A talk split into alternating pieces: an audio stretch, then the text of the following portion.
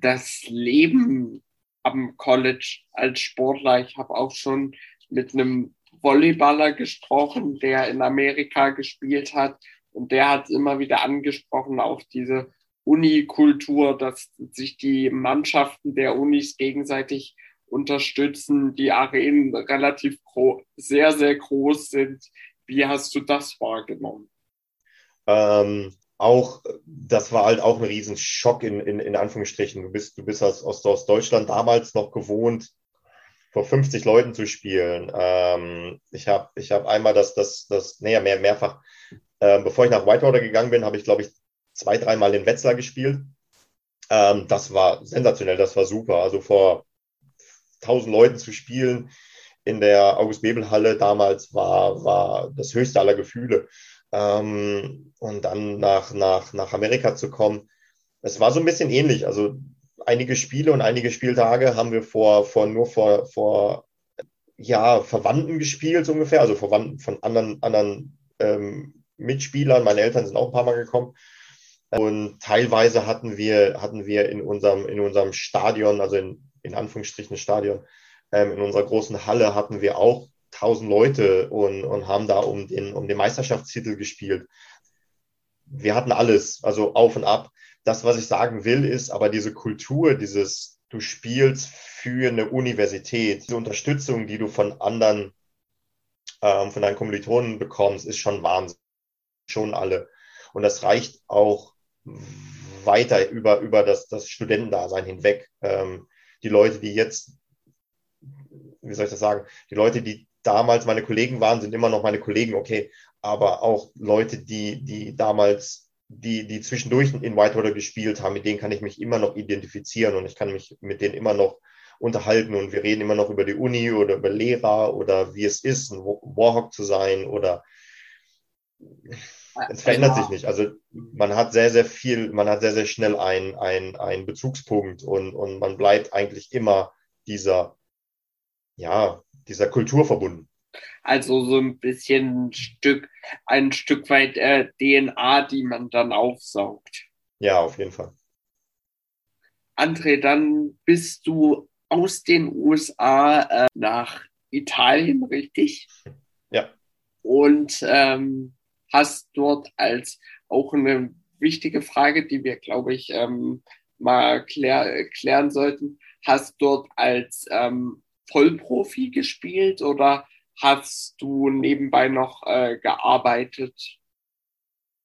Ähm, ja, hundertprozentig gearbeitet habe ich jetzt habe ich jetzt nicht. Also es war kein 40-Stunden-Job, äh, aber ich hatte ich hatte ähnliche Aufgaben. Ähm, ähm, ähnliche Aufgaben, wie ich jetzt eigentlich auch habe mit mit mit mit Thüringen, mit Elxleben oder in Elxleben. Cantu hat ähnliche Schulprojekte gemacht und und ähm, und wir mussten dann auch öftermals in, in Schulklassen, um dann Rollschuhbasketball vorzustellen, um das so ein bisschen zu promoten, um Werbung zu machen und so weiter. Und da waren, da waren wir immer dabei. Aber ja, ich habe sehr, sehr viel Zeit auf Basketball aufgewendet, ja.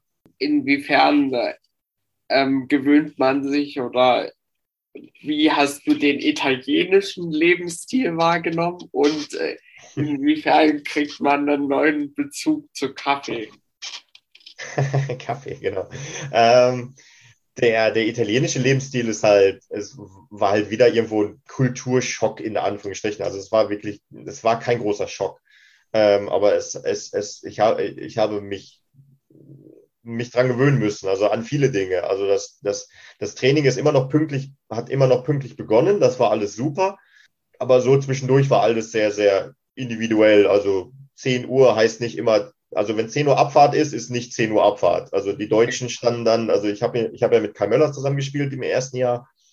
Wir waren pünktlich um zehn halb zehn vor Ort und wollten abfahren ja. oder um 10 Uhr und die anderen sind halt irgendwann gekommen, dann wann sie wollten und das war halt irgendwie kein Problem. Also, also Zeit wurde da sehr einfach gesehen und, und, und ja, mit dem Kaffee, was du schon angesprochen hast, war eigentlich auch ganz witzig. Also man musste überall Kaffee haben und man musste immer noch mal eine Pause machen diese, diese, diese berühmte Zigarettenpause, die überall gemacht wird. Also in Italien ist das die Kaffeepause. Also wir haben andauernd irgendwo angehalten, nur um irgendwie einen Kaffee zu trinken. Und so, so Auswärtsfahrten wurden dann auch extrem lang, weil alle halbe Stunde irgendwie mal angehalten wurde. Und ähm, aber ansonsten war das eine unglaublich schöne Erfahrung. Also ich war, ich war sehr, sehr gerne diese zwei Jahre in Italien und ähm, ja, habe dann auch, auch basketballerisch sehr, sehr viel gelernt, ja.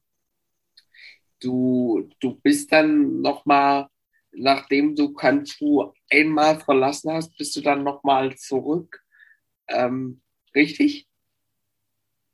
Nee, ich habe zwei Jahre hintereinander gespielt und ah. bin dann nach Deutschland. Also zwei Jahre hintereinander in Kantu und äh, bist dann nach Deutschland zurück. Wohin? Ja erst nach Zwickau. Also ich wollte, ähm, ist irgendwann klar geworden, ich möchte mal, ich möchte wieder nach Deutschland.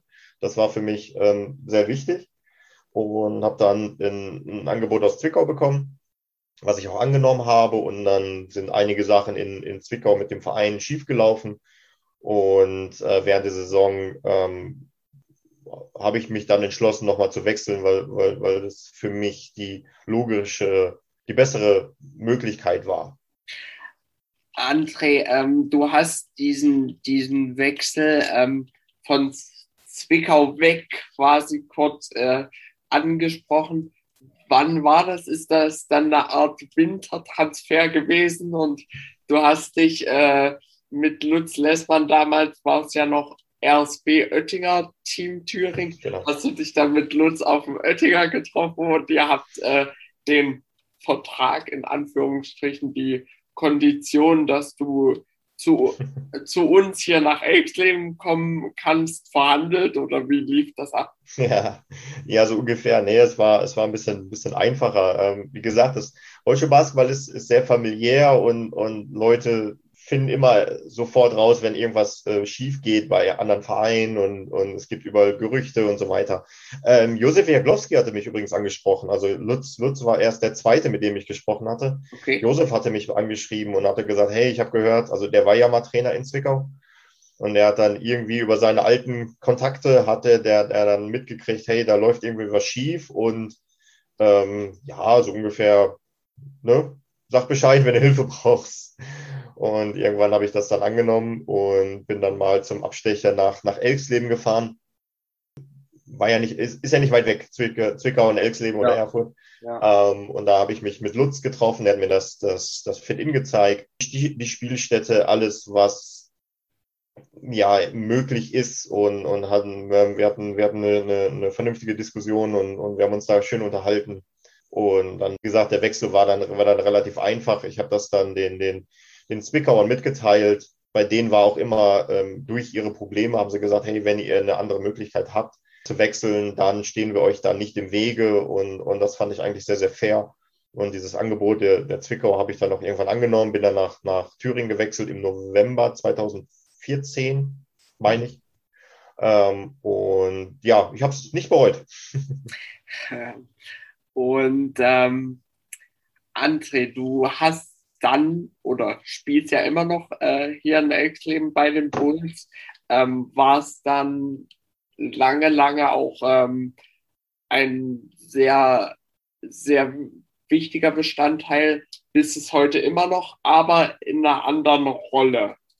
In, inwiefern ähm, kam es zu einer Transformation in deinem Spiel? Das ist auch, das ist auch sowas. Ähm, ich denke mal, das kommt ja, mit dem Alter irgendwie, aber man, man muss sich ja, man muss sich ja, wie soll ich das sagen, die Tatsachen in, ins Auge sehen. Ähm, man wird, man wird älter, man, man, das Spiel verändert sich, also das Basketballspiel verändert sich, man verändert sich selber und, und, und ich denke, das war die logische Konsequenz daraus, dass, dass dann irgendwann gesagt, dass ich dann irgendwann gesagt habe, okay, ähm, ich kann, ich kann nicht mehr so spielen, wie ich vor zehn Jahren gespielt habe. Das kann ich nicht. So, ganz einfach.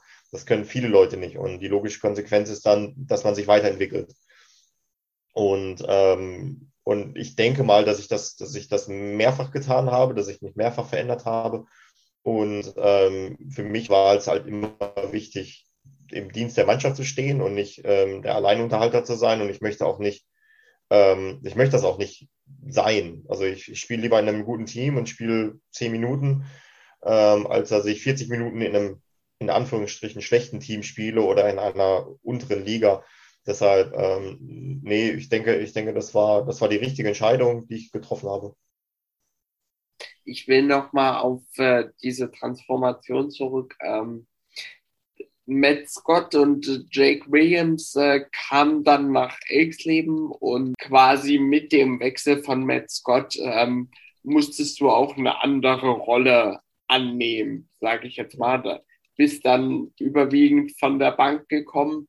Äh, wie, wie war das, diese, diese Rolle zu akzeptieren? Ähm, es, war, es war nicht einfach, mu muss ich echt dazu sagen. Also es war schwierig, weil ich ja eine gewisse Position gewohnt war. Also in der Nationalmannschaft habe ich zu dem Zeitpunkt sehr, sehr viel Starting Five gespielt, ähm, in Cantu, in, in Whitewater.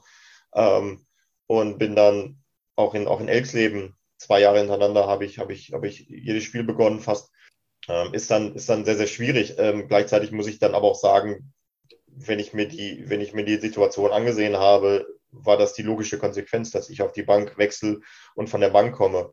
Und auch mit ähm, in Absprache von, von Micha, was er sich vorstellt, also was der Trainer sich vorstellt, ähm, war das dann relativ schnell klar, dass, was meine Rolle ist und, und, und dass ich diese Rolle dann auch ausleben kann oder werde und dass ich daraus das, das, das Beste raus mache. Und ich denke, das habe ich getan.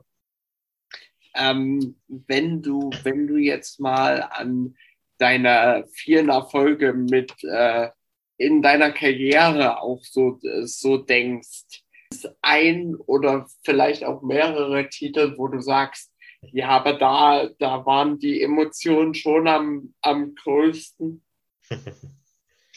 ähm, klar.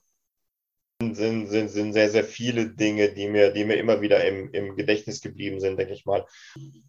Ich weiß nicht, ob ich ein Ranking aufstellen soll oder, aber es sind halt so, so ein paar Szenen in meinem Kopf noch, wenn ich, wenn ich so an sehr, sehr schöne Momente denke. Ich sage mal, chronologisch wäre das so ein bisschen ähm, in Whitewater haben wir, haben wir zu Hause, also in, in Whitewater haben wir die, die Meisterschaft gewonnen, in einem sehr, sehr ähm, starken Spiel gegen, gegen Illinois damals. Das war, das war eine, ein, ein sehr, sehr schöner Titel. Dann beide italienische Meisterschaften waren unglaublich äh, schön und emotional für mich. Ähm, das war, das war definitiv super. Ähm, mit Deutschland sind wir mal Vize-Europameister geworden, 2011 in, ähm, in, in, in Nazareth, in Israel. Das, das, das ist auch super. Also eine Medaille bei einer Europameisterschaft zu gewinnen, im Finale zu stehen, ist toll. Also das ist Wahnsinn.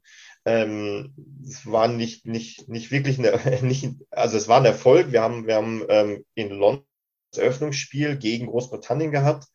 Ähm, vor 20.000 gefühlt äh, äh, äh, Briten zu spielen und dann gegen Großbritannien in Overtime zu gewinnen, wird mir auch immer in Erinnerung bleiben. Also das, das, das ist auch so, ein, so eine Sache, die, ähm, wo ich immer noch Gänsehaut kriege, wenn ich drüber nachdenke.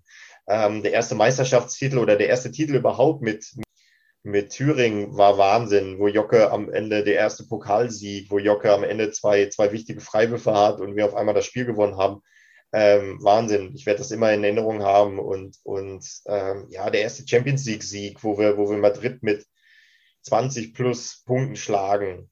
Wahnsinn. Also ich habe sehr, sehr viele, sehr, sehr schöne Erinnerungen an, an, an meine, meine gesamten Jahre. Also ich bin sehr, sehr glücklich darüber. Ich äh, muss jetzt noch mal ein bisschen böse nachhaken. Ähm, äh, wie, wie groß ist am Anfang auch äh, die Enttäuschung, wenn du so ein ähm, Finale bei der Europameisterschaft verlierst? Ja, ver verlieren tut keiner gerne. Ähm, und, und ich denke, dass gerade 2011 war, war ein, ein besonderes Jahr, auch mit der Nationalmannschaft. Gerade mit der Nationalmannschaft fand ich, weil das war dieser Umbruch. Ähm, die Trainer haben gewechselt. Ähm, die, ganze, die ganze Nationalmannschaft hatte sich so ein bisschen im Wandel befunden. Wir haben uns verändert und, und das war eigentlich so ein bisschen, ja, wie soll ich sagen, der krönende Abschluss davon, dass wir, was wir in diesem Jahr geleistet hatten und dass sich da alles verändert hat. Dass wir am Ende verloren haben, denke ich, war gerechtfertigt. Großbritannien war sehr, sehr stark und, und, und ich denke, das war, das war auch in Ordnung. Aber ich denke, eine Silbermedaille bei der Europameisterschaft, darauf kann man stolz sein. Und, und ich denke, ich war ein bisschen enttäuscht, aber ähm, so im Nachhinein bin ich eigentlich sehr, sehr stolz auf das, was wir damals geleistet haben. Und, und, und ich denke, das war, das war eine sehr, sehr schöne Zeit damals. Wenn du jetzt an deine Zeit mit der Nationalmannschaft äh, denkst, welche besonderen Gefühle, welche Emotionen, an welche Emotionen entwickelt sich in dir, wenn du an das Gefühl mit dem Adler auf der Brust denkst? Viele Emotionen kommen da hoch. Also es ist, es ist, ähm, ich denke, ich denke, wir haben so ein Wechselbad immer, immer wieder gehabt. Wir haben, wir haben ganz große, tolle Momente erlebt. Ähm, Nazareth, also Israel 2011 gehört dazu. Ähm, ich denke, ich denke, London 2012 war, war ein richtig, richtig tolles Turnier. Ähm, damals mit ähm, unter, unter Fritz Wiegmann noch 2008 äh, in Peking. Äh, daran erinnere ich mich sehr, sehr gerne zurück.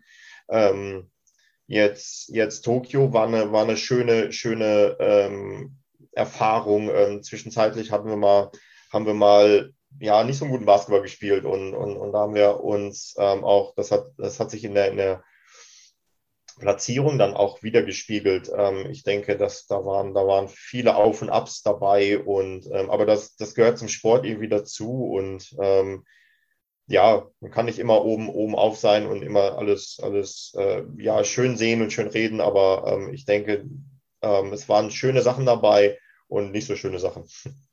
Ähm, ich muss noch mal einen kleinen Themensprung machen. Nun bist du auch gerade international bekannt für, für deinen äh, Wurf mit der hohen Flugkurve. Die, die wurde, das wurde auch schon äh, viel thematisiert. Wie hat, sie, wie, hat sich dieser, wie hat sich dieser hohe Wurf entwickelt? Ähm, ich glaube, ich werfe gar nicht mehr so hoch. ähm, wir haben heute, wir haben jetzt am Wochenende festgestellt, dass Corey Rossi viel höher wirft als ich. ähm, ich weiß es nicht. Ich weiß nicht, wie ich, wie, wie ich dazu gekommen bin. Ähm, die Leute haben immer nur gesagt, du musst hochwerfen, damit der, damit der Ball mehr Chancen hat, in den Korb reinzugehen. Flach werfen ist schlecht, hochwerfen ist gut. Ich habe es vielleicht das eine oder andere Jahr ein bisschen übertrieben damit. Ähm, ich fand das gar nicht immer so extrem hoch und extrem dass ich extrem anders geworfen habe als viele andere, aber anscheinend, also da gibt es ja genug auch Reporter, die da, die da gerne mal was draus machen, aber ähm, ich weiß auch nicht, wie, wie, ich, wie ich den entwickelt habe, keine Ahnung. Lass uns, lass uns noch mal kurz drüber, drüber sprechen. Hattest du, hattest du wirklich ein, zwei, zwei Jahre, wo du äh, komplett Vollprofi im Rollstuhlbasketball warst? Ja, dieses, dieses Wort Vollprofi ist mit Vorsicht zu genießen, Max. Klar, du, kann, du, machst, du machst vielleicht nichts anderes als, als, als dein Sport, als dein Basketball. Wenn das Vollprofi ist, okay, dann, dann, dann stimmt das vielleicht. Ähm, ich habe immer sehr, sehr viel Zeit auf Rollschuhbasketball äh, äh, äh, damit verbracht, dieses, diesen Sport, Sport zu spielen. Ähm, und ich denke, ja, das hat auch sehr, sehr viel Spaß gemacht. Das, das muss ich auch immer sagen. Also dieses, dieses, ich mache mein, mein Hobby zum Beruf, ist, ist definitiv ähm, auch, auch der Fall. Aber für mich ist es wichtig, auch nebenbei was zu machen. Gerade, gerade in so einer, ähm, gerade als ich, als ich dann nach, nach Thüringen gewechselt bin, sind, gab es mehrere Aufgaben, die halt gemacht werden mussten, so ungefähr. Und, und ich habe mich da halt sehr, sehr schnell gemeldet, weil ich mir gesagt habe, okay, du will, ich, ich will nicht nur ähm, 24 Stunden am Tag über Basketball nachdenken oder, oder Basketball spielen, sondern ich will nebenbei was machen, mir nebenbei was aufbauen. Und, und, und ich denke, das, das habe ich auch geschafft und das war auch für mich sehr, sehr wichtig. Ich ähm, springe gerade ein bisschen in den Themen. Tut mir leid. Wenn, wenn du jetzt Spiele angehst, hast du Rituale vor dem Spiel? Beziehungsweise ähm, jeder, jeder Spieler hat ja so eine gewisse Wurfroutine ähm, auch dir für sich entwickelt. Ähm, wie hast du entwickelt? Vielleicht kannst du uns auch ein paar Insights geben, was deine Wurfroutine ist und warum. Da habe ich mich auch sehr stark entwickelt, glaube ich, ähm, über, über die Jahre hinweg. Äh, ich habe gerade gerade in Whitewater habe ich halt so mit damit rumgespielt, was was ich denn vor so einem Spiel machen muss oder kann, um um immer wieder die gleichen Ergebnisse zu erzielen. Also Ergebnisse für mich jetzt im, im Sinne von, dass ich gut spiele. Ähm, da sind viele Sachen dabei bei zustande gekommen, ähm, wann ich was esse, was ich esse, ähm, wie viel, ja, was ich trinke, ähm, wie ich meinen Tag gestalte, was für Musik ich kurz vorm Spiel höre und so weiter. Da, da sind, sind sehr, sehr, habe ich sehr, sehr viele Sachen angehäuft, ähm, die ich halt ausprobiert habe. Aber im Moment bin ich so auf dem, auf dem, ja, in dem, auf, auf, auf dem Weg zu sagen, je mehr Routine ich habe, desto mehr ähm, Dinge können schiefgehen.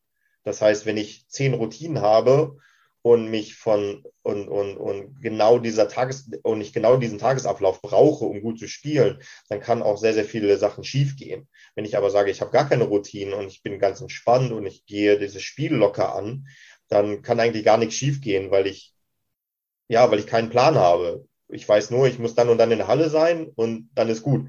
Ähm, und darauf bin ich gerade so ein bisschen bedacht, dieses, ich lasse die Dinge auf mich zukommen. Ich versuche nicht unglaublich viel zu planen, weil wenn ich plane, können Dinge schiefgehen.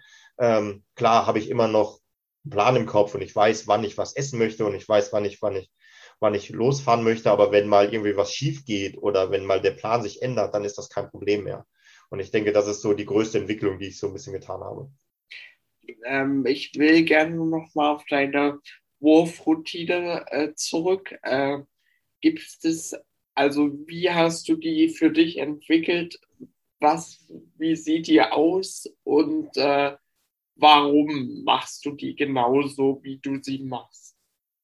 Ähm, Routinen, meine Wurfroutine habe ich auch in, in Amerika damals angefangen, weil ich halt Zeit hatte, weil, weil wir wirklich die Halle 24 Stunden am Tag zur Verfügung hatten und wir konnten in die Halle rein, wann immer wir wollten. Und da bin ich halt angefangen, teilweise 1000 Schuss pro Woche zu nehmen, ähm, um, um meinen mein Schuss zu festigen. Ich denke, mein Schuss, wie gesagt, äh, lange, lange Jahre war ich, ich, ich will nicht sagen unzufrieden damit, aber ich musste sehr, sehr hart dran arbeiten, dass ich, dass ich einen gewissen, eine gewisse Konstanz da reinbringe. Und gerade in Whitewater waren das so ein paar Jahre, wo ich, wo ich wirklich dran arbeiten musste. Und da ähm, habe ich sehr, sehr viel geworfen. Ähm, davon bin ich ein bisschen weggekommen, also diese extrem vielen Würfe zu nehmen. Und jetzt über, auch über Corona, da wo, ja, wo wir eigentlich auch wieder viel Zeit hatten, bin ich wieder damit angefangen, relativ viel zu werfen. Das hat mir geholfen, meinen mein Schuss jetzt nochmal zu festigen und ich bin eigentlich sehr, sehr zufrieden damit. Ähm, was ich im Moment mache, ist sehr, sehr viel Freiwürfe werfen. Also nach, nach dem Training werfe ich dann nochmal 100 Freiwürfe um zu gucken, wie viel ich davon treffe. Und, und das ist mir ganz wichtig, dass ich da so Routinen entwickle und, und mir das dann hilft. Wenn man, wenn man sich deinen Wurf anguckt, äh, du, das ist schon so, dass du vor dem Wurf nochmal auf eine bestimmte Art und Weise atmest, richtig? Ja. Ja, das gehört, das, das gehört so ein bisschen dazu. Was ich, was ich in den letzten Jahren so ein bisschen gemerkt habe, ist, dass ich, dass ich verkrampfe, dass ich die Schultern hochziehe und dass ich sehr, sehr verkrampft bin, auch vom Kopf her und von den Nackenmuskulaturen und, und so weiter. Und da bin ich halt weggekommen und sage, dieses Ausatmen bedeutet, bedeutet einfach nochmal entspannen und die Spannung, die ich habe, ähm, zu nutzen und nicht noch extrem viel Spannung in den Körper ähm, dazu zu tun. Das, das, das, das, das ist mir aufgefallen, dass das eigentlich zu viel ist. Und damit laufe ich im Moment sehr, sehr, sehr, sehr gut, mehr zu entspannen und mehr, ja, das nicht ganz so verkrampft zu sehen. Wenn ich, wenn ich, wenn ich, wenn mein Körper nicht, wenn mein Kopf nicht verkrampft, wenn ich, wenn ich da positive Gedanken habe oder neutral bin, dann, dann ist mein Körper auch positiv und, und, und ähm, ja, dann, dann, dann läuft es auch mit dem Schuss wesentlich besser. Wir sind ja gerade im Thema Routine. Wie wichtig äh, ist ein Schlafrhythmus im Leistungssport? Ähm, extrem wichtig. Ich schlafe sehr, sehr gerne. Nein, aber ähm, es, es, ist extrem wichtig. Gerade, gerade äh, man braucht gar nicht schlafen und das ist alles kein Ding. Ähm, aber jetzt, je älter ich werde, desto, desto mehr äh, achte ich darauf, dass ich auch vernünftig schlafe, dass ich, dass ich ähm, mir meine Pausen gönne. Ja, das ist extrem wichtig. Und ähm, Thema, Thema Ernährung und äh, auch so Nahrungsergänzungsmittel. Wie, wie stehst du dazu? Ich denke, ich denke, als ich, als ich mit Basketball angefangen habe, da war das überhaupt kein Thema. Mhm. Ähm, also wir haben, in, wir, haben, wir, haben, wir haben ganz abstruse Sachen früher gemacht äh, vor Spielen, äh, was wir da alles gegessen haben und, und was, was wir getrunken haben und wie wir uns ernährt haben. Also das war, da, da, da wird es mir Angst und Bange, wenn ich heute darüber nachdenke, was wir früher gemacht haben. Also auch in, in Deutschland oder in Italien oder in Amerika, es war überall irgendwie ähnlich. Ähm, das, was ich jetzt mache, das ist schon zielgerichtet und, und wir arbeiten da auch mit, mit Ernährungsberatern und, und mit ähm, Athletikcoaches, die, die, da, die da Ahnung von haben und wir versuchen da vernünftig zu supplementieren, ähm, Dinge, Dinge zu nehmen, die dem Körper eigentlich bei der Regeneration helfen, ähm, Entzündungsprozesse abbauen und so weiter. Also das ist ganz, ganz wichtig und ähm, ja, ich kann es nur jedem raten, jedem nur raten, der jetzt gerade in, in den Sport geht. Es gibt so viele tolle Möglichkeiten, ähm, das umzusetzen und das ist eigentlich ein, ein Muss. Lass uns noch mal kurz zum Sportlichen zurückgehen. Ähm, du, du hast dich äh, entschieden für den Rücktritt aus der Nationalmannschaft. Viel, viele, haben, viele haben gesagt, auch so, in der Rollstuhl-Basketball-Szene, die äh, ja, äh, wie, wir, wie wir jetzt auch schon besprochen haben, ähm, sehr klein ist. Viele haben auch gesagt, auch wieso, wieso tritt er jetzt schon zurück? Warum, warum spielt er nicht noch die Europameisterschaft? Warum spielt er nicht noch äh, ein paar Jahre? Vielleicht kannst du auch noch mal deine Gründe hier äh, für uns so ein bisschen erläutern, warum du dich äh, für einen Rücktritt entschieden hast? Es ist immer sehr einfach zu sagen, ach, warum spielt er nicht noch ein Jahr oder noch zwei Jahre und ach, bis Paris sind ja nur noch drei Jahre und aber irgendwann erwächst halt eine Erkenntnis und zu sagen, okay, jetzt ist der genaue Zeitpunkt. Ähm, ich denke, ich habe sehr, sehr viele Gründe zu sagen, dass das reicht, das ist in Ordnung, ich bin zufrieden ähm, ähm, ich habe ich hab eine Familie gegründet. Ich habe einen kleinen Sohn, der, der seinen Papa auch mal sehen will und nicht nur ähm, auf dem Spielfeld oder, oder ähm, auf dem Fernseher, sondern, sondern der mit seinem Papa was machen möchte. Und ich denke, das ist ganz, ganz wichtig, dass ich da präsent bin und dass ich da dem, ja, den Fokus auch, auch oder die Prioritäten richtig habe. Ähm, gleichzeitig denke ich, ich habe sehr, sehr viele Jahre der Nationalmannschaft geben können. Und, und ähm, ich habe vier Paralympics gespielt, ich habe ähm, zwei Weltmeisterschaften gespielt und ich denke, das ist, das ist in Ordnung. Also ich bin sehr, sehr zufrieden mit dem, was ich getan habe, äh, mit meiner Vergangenheit, mit meiner, mit meiner Karriere in Anführungsstrichen. Und, und ja, ich bin da niemandem Rechenschaft schuldig. Also ja, klar, hätte ich noch drei Jahre spielen können bis, bis Paris, aber ich habe mich so entschieden und ich bin sehr, sehr glücklich über meine Entscheidung. Ähm, wie wichtig ist der familiäre Rückhalt, wenn man auch im Rollstuhlbasketball so eine Laufbahn hinlegen möchte? Unglaublich wichtig. Das ist eigentlich ganz witzig, weil ich habe, ich habe meine Frau Marie angerufen und habe mir gesagt, hey, ähm, also in dem Moment, wo ich, wo ich es dann wirklich auch mehr oder weniger veröffentlicht habe, also dem Team gesagt habe, dass ich zurücktreten werde. Ähm, in dem Moment hat sie mir sogar gesagt, hey, äh, wenn du, wenn du noch spielen möchtest, dann spiel bitte. Und also ich habe diesen Rückhalt immer, immer gehabt. Und, und ich habe ihn, ob das jetzt von meiner, von meiner Frau ist oder von meinen Eltern oder sonst irgendwas, von meinem Freundeskreis, also dieser Rückhalt, der, der, der ist natürlich da. Und das macht es dann einfacher, diese Entscheidung dann zu treffen, zu sagen, okay, egal welche Entscheidung ich treffe, das ist irgendwo die richtige. Und ich treffe die Entscheidung nicht, weil jemand anders das will oder jemand anders mich dazu gezwingt oder sonst irgendwas, sondern das ist meine persönliche Entscheidung, dazu zu stehen. Wir haben äh, gerade auch äh, schon viel über Schlaf gesprochen. Nun hast du, hast du ja aber gerade gesagt, du äh, hast auch noch äh, einen kleinen Sohn. Äh, wie ist es da mit äh, Schlafrhythmus und wie lässt sich Leistungssport und äh, ein Kind zu haben vereinbaren? Das lässt sich sehr, sehr gut vereinbaren im Endeffekt. Man muss, man muss es halt gut planen. Also man kann nicht, kann, man kann nicht in den Tag hineinleben und zu so sagen, okay, mal gucken, was heute passiert oder mal gucken, was, was, was irgendwie los ist, sondern ähm, Plan wird immer wichtiger, ähm, gerade um, um, um, um den Kleinen herum. Dass meine Frau natürlich ähm, Weltklasse dabei und ähm, dass ich halt gleichzeitig meinen mein Sport machen kann. Ähm, schlafen, klar, der kommt nachts und hat Hunger und will die Windeln gewechselt kriegen, aber ähm, das kriegen wir schon alles hin. Also das ist dann das kleinere, das kleinere Übel. Das ist, das ist eine schöne Aufgabe und da freuen wir uns drüber. Wie, wie, ähm, André, nun bist du ja auch jemand, der nach außen hin immer sehr, sehr selbstbewusst wirkt, auch in seinen ganzen Bewegungen oder äh, mir fällt das immer extrem an deiner Sitzposition auf. War, war dieses Selbstbewusstsein, was du, was du hast, äh, schon, schon immer da oder hattest du immer so ein gewisses Grundselbstbewusstsein oder musste das stark aufgebaut werden?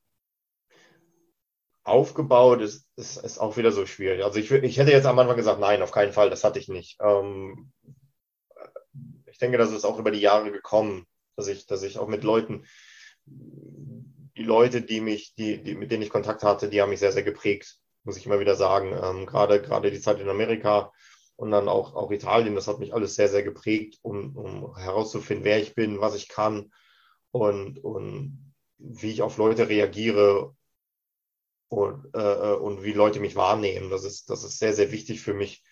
Ähm, immer noch. Und, und, und ich denke, da habe ich auch sehr, sehr viele Fehler gemacht und auch sehr, sehr viel daraus gelernt. Und ich denke, das ist, das ist das Wichtigste, dass ich, dass man irgendwann seinen Weg geht und findet. Und, und also ja, es war, es war immer sehr, sehr schwierig am Anfang. Am Anfang sage ich jetzt mal meine Schulzeit. Ich war einer der, der wenigen Rollstuhlfahrer, beziehungsweise der einzige Rollstuhlfahrer bei mir in der Schule.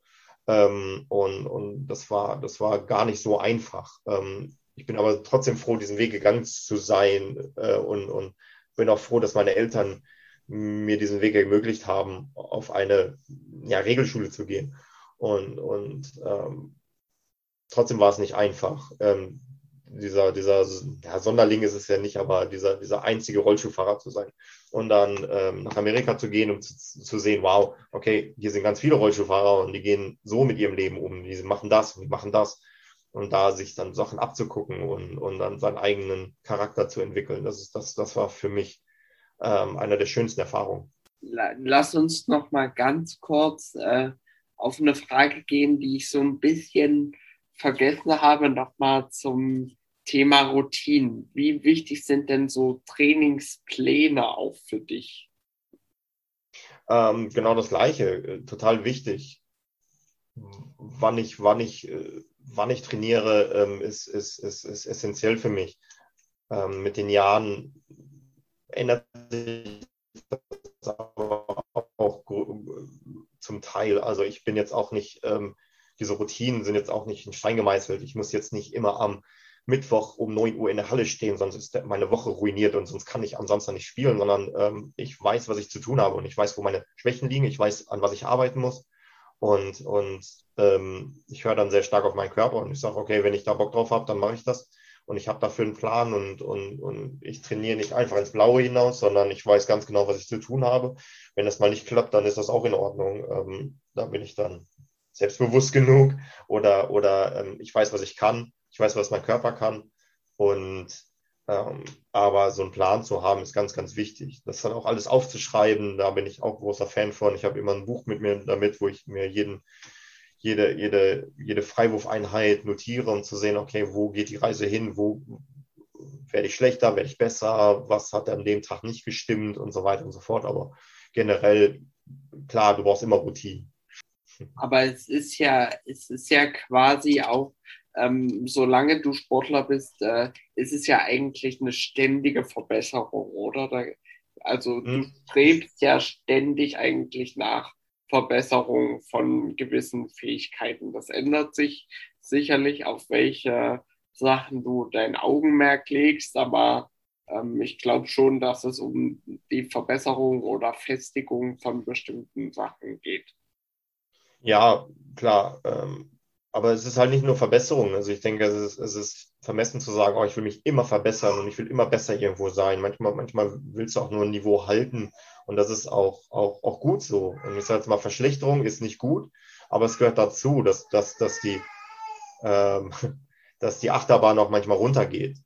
Und, aber für mich ist es halt wichtig, ähm, relativ, relativ geradlinig alles zu machen. Und das ist, das ist ähm, vernünftig. Und, und, und ich denke, das hat mich auch, ähm, auch in den Jahren hat sich das auch geändert, dass ich nicht, nicht irgendwas hinterher renne und sage, oh, ich muss mich jedes Mal verbessern, ich muss mehr Punkte machen und mehr Rebounds und dieses und jenes.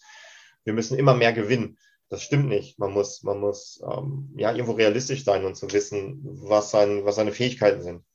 André, ich danke dir. Danke für das Max, Interview. Danke, dass wir gesprochen haben. Max, ich habe zu danken. Vielen, vielen Dank dafür.